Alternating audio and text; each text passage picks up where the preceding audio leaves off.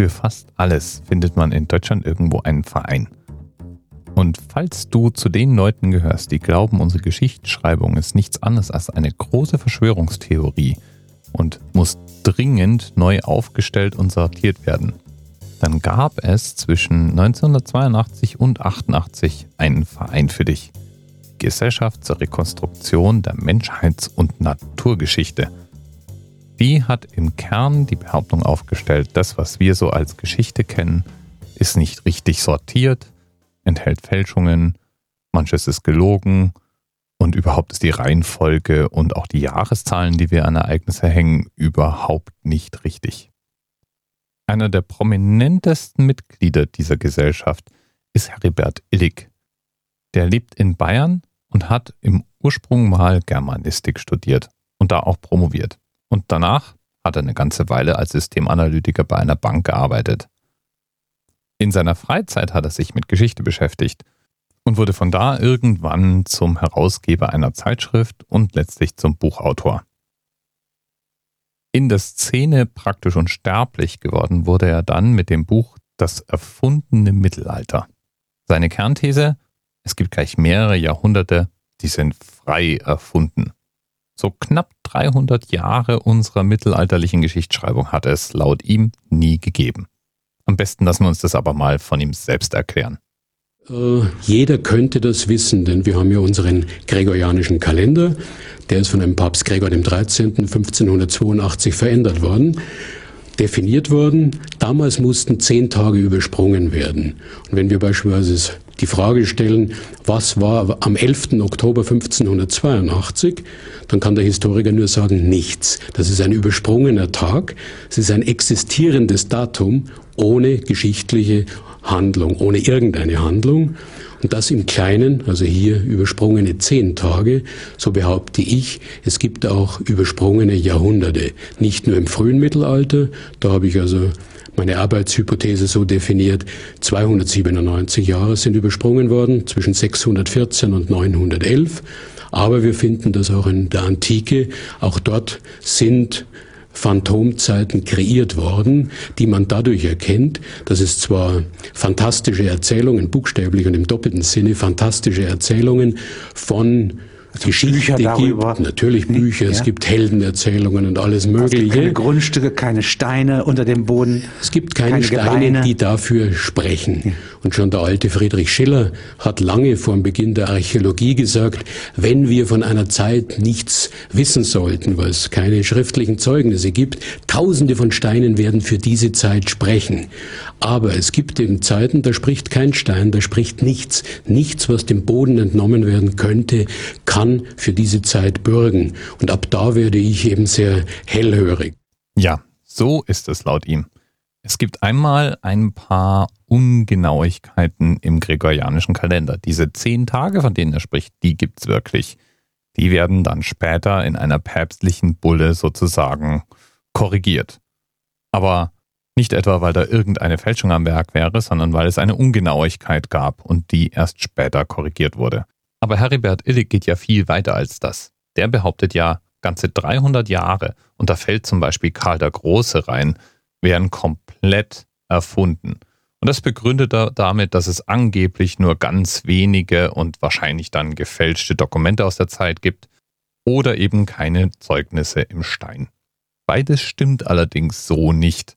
Es gibt eine Menge Historiker, die einmal auf knapp 7000 Dokumente aus der Zeit verweisen, die, würde man sie alle gleichzeitig fälschen wollen, schon einen erstaunlichen Koordinationsaufwand erfordern würden. Außerdem gibt es sehr wohl Steine und Zeugnisse. Die lässt Heribert Illig allerdings oft nicht gelten. Und er weiß seine Thesen eigentlich auch ganz gut zu begründen. Also er merkt zum Beispiel Baufehler am Aachener Dom an, er merkt an, dass es Gräber gibt, die entweder falsch datiert sind oder wahrscheinlich andere Personen enthalten als die, die zugeschrieben werden. Und er stellt Fragen zu manchen Urkunden, die wir so kennen. Allerdings eine wichtige Frage beantwortet er doch sehr unzureichend. Warum sollte man das tun? Und wie hätte man das denn überhaupt tun können? Weil er setzt ja voraus, dass über mehrere hundert Jahre hinweg eine grandiose Fälschungsoperation koordiniert worden wäre, dass an hunderten, manchmal tausenden Kilometern entfernten Orten unterschiedliche Dokumente gleichzeitig ausgetauscht, gefälscht oder per Anweisung gleich falsch erstellt worden wären. Ja, und wie das genau abgelaufen sein soll, das habe ich tatsächlich hier im Anerzählt schon mal beschrieben. In Folge 297 ging es mir nämlich schon mal um genau das gleiche Thema, um das erfundene Mittelalter oder was man auch gerne die Phantomzeit nennt. Die Folge habe ich am 20. Oktober 2016 online gestellt. Und damals klang die Erklärung, die ich angeboten habe, so. Es wurden also irgendwie 300 Jahre dazu erfunden. Und warum man das hätte tun sollen, na dafür gibt es mehrere mögliche Erklärungen. Eine der populäreren dreht sich um Kaiser Otto III. Der hätte nämlich eigentlich unglaublich gerne im Jahr 1000 leben wollen. Im Jahr 1000 oder beziehungsweise nach dem Jahr 1000, so hieß es nämlich, würde der Messias wieder auf die Erde kommen. Und da wollte doch der Kaiser Otto III. gerne mit dabei sein. Leider hatte das Ganze einen Schönheitsfehler. Es war nun mal erstes Jahr 700. Und da soll sich eben Kaiser Otto III. mit Papst Silvester II. zusammengesetzt haben und einfach mal beschlossen haben, diese 300 Jahre einfach drauf zu erfinden. Es hätte nämlich der Otto und der Silvester einfach mal alle Schreibstuben und Kanzleien in Mittel- und Westeuropa angewiesen, statt im Jahr 700 im Jahr 999 zu leben und entsprechende Dokumente auszustellen.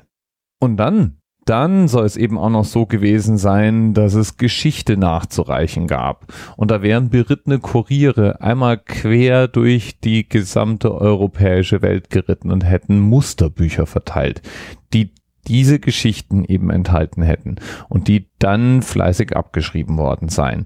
Und noch heute, so die Idee von Illig, lernen wir in der Schule die Geschichten, die da drin gestanden hatten. Junge, Junge, harter Tobak, gibt Illig auch selber zu. Jetzt gibt es natürlich zwei Möglichkeiten. Möglichkeit Nummer eins, er hat recht.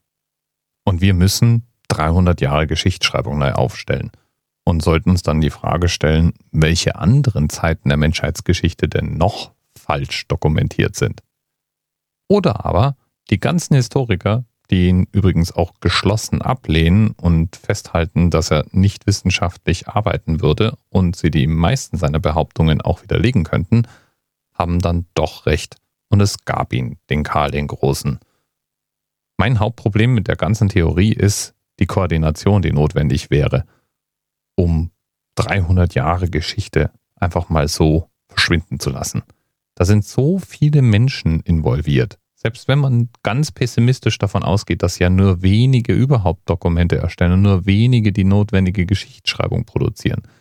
Aber mindestens eine dieser Anweisungen oder eines dieser Vorlagenbücher hätte es doch wahrscheinlich irgendwie geschafft, die Zeit zu überdauern. Und wer jetzt ein Dokument, über das wir uns alle lächelnd beugen können, so wie die konstantinische Schenkung, von der wir zum Beispiel ja wissen, dass es eine Fälschung ist, für Verschwörungstheoretiker jedenfalls ist die Phantomzeit ein gefundenes Fressen. Und man kann sich hervorragend stundenlang auf YouTube tummeln, um Reportagen, Berichte, Diskussionen und verschiedene Beiträge rund um die Idee anzuschauen, dass alles nur eine groß angelegte Lüge und ein Täuschungsmanöver war. So, Themenpate für heute. Also bei Folge 614 weil das Jahr, bei dem die Fälschung angeblich begonnen hat, ja das Jahr 614 gewesen sein soll, ist nicht sicher. Und Themenpate für Folge 297, zu der ich schon mal über die Phantomzeit sprach, ist Adam Osbach. Wow. Seit über eineinhalb Jahren dabei und fleißig immer noch am Themenvorschläge einreichen. Wie geil ist das denn? Lieben Dank, ihr zwei. Bis bald. TMRS 10, 9, 8. The experience of 47 individual medical officers. Was hier über die Geheimzahl der Illuminaten steht. Und die 23. Und die 5. Wieso die 5? Die 5 ist die Quersumme von der 23.